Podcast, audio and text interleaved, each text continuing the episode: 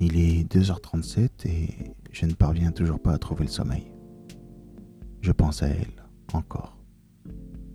Les idées viennent. Tout devient confus dans mon esprit. J'aurais tellement de choses à lui dire.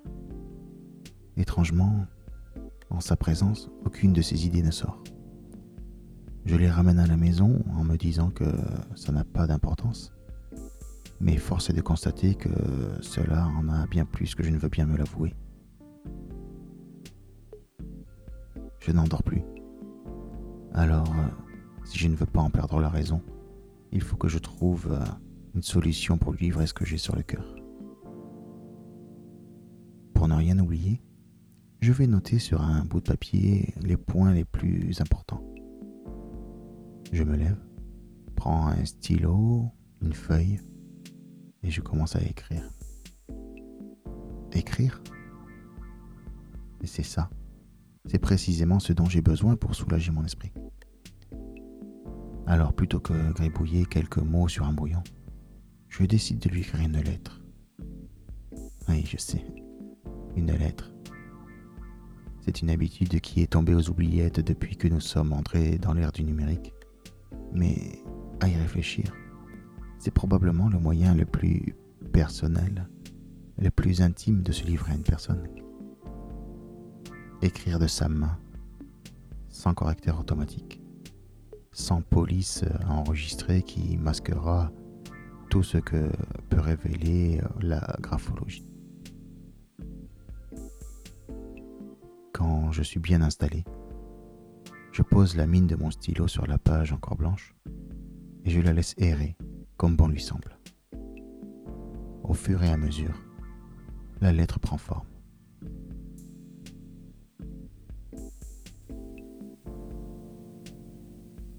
Madame, je sais qu'il n'est pas bon de vivre dans le passé. Seulement, ce qui a existé entre nous il y a quelque temps encore n'était pas pour moi un chapitre de mon passé mais plutôt le début de mon présent. Présent dans lequel vous avez pris place et que je ne saurais imaginer sans vous. Mais ce même présent m'échappe et me terrifie. Je suis là, mais j'ai beau regarder, je vous y vois de moins en moins. Je vous en supplie, ne m'abandonnez pas. Je ne suis pas prêt et je ne veux pas l'être. Je veux continuer à vous savoir là. Je veux moi-même pouvoir être là pour vous. Je ne veux pas envisager un nouveau présent dans lequel vous ne seriez. Je vous en conjure, Madame, ne m'excluez pas de votre présent. Peut-être notre histoire n'a-t-elle été pour vous qu'une parenthèse dans votre vie. Mais le temps de cette parenthèse je vous ai aimé. Je vous ai aimé sincèrement et passionnément. Alors comprenez, madame,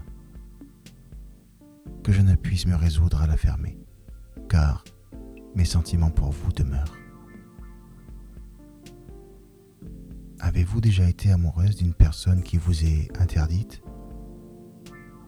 Vous êtes là, impuissante, à attendre le moindre signe de sa part n'importe lequel.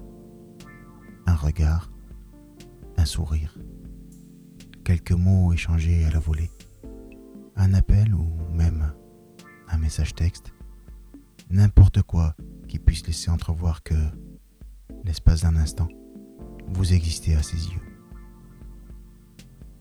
On espère vainement, amoureusement. Il en se rattache à des souvenirs, des rêveries des fantasmes.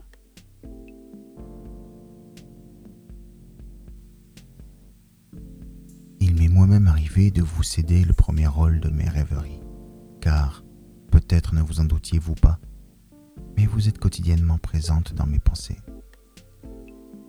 Dans mes instants tendresse, c'est votre visage qui m'apparaît. Je devine la délicatesse de votre toucher, effleurant de la pulpe de vos doigts le dessus de ma main. Je fais mine de n'y porter aucune attention, mais vous savez mieux que quiconque l'intensité du séisme qui me traverse. Je vous regarde. Je m'arrête sur vos lèvres, sensuelles et fascinantes. Je les regarde, savoure leur forme, leur contour, m'imaginant à poser un baiser innocent à leur commissure, avec probablement envie irrésistible de déraper. Je me délecte des fragrances enivrantes de tes verres dont vous êtes désormais l'ambassadrice. Je vous désire. Je vous désire dans votre entièreté. Je désire vous voir chaque jour, chaque matin. Prendre le temps de vous regarder, les yeux dans les yeux parfois, à votre insu souvent. Vous regardez de désir lorsque, le plus naturellement du monde, vous vous attachez les cheveux à l'aide de votre pince, ou lorsque vous affichez une moue dubitative. Alors, je ferme les yeux, mes pensées les plus intimes vous étant destinées. Je vous imagine en sous-vêtements à vous regarder dans le miroir. Je reste émoustillé par tout l'érotisme de votre corps se reflétant dans la glace, m'offrant l'extraordinaire privilège de vous voir simultanément de dos comme de face, belle, sous tous les angles. Mon désir pour vous se voit alors grandissant. Je m'imagine me tenant là, juste derrière vous, approchant au plus près pour venir vous enlacer de mes bras et profiter du contact avec votre peau. Me frayer un chemin entre vos cheveux qui me permettra d'apposer un baiser doux et chaleureux sur votre nuque, puis un autre vers votre tempe, puis un autre, puis un autre, et encore un autre. Les baisers se succèdent, vagabondant tantôt sur votre nuque, tantôt sur vos épaules avec un plaisir à peine dissimulé, celui d'étendre l'exploration de votre corps. Je devine alors vos mains venant se poser sur mes bras, aimants et protecteurs. Elles sont douces.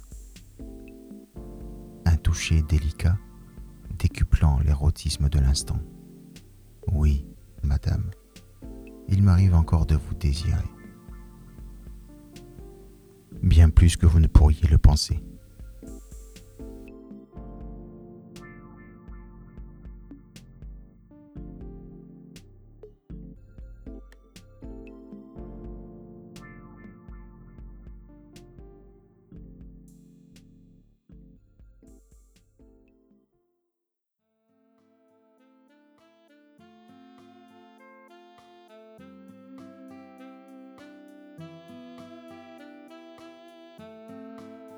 Je vous remercie d'avoir écouté cet épisode jusqu'au bout. Je vous invite à retrouver un nouvel épisode chaque lundi à 11h sur mon site www.aimé-nazar.fr.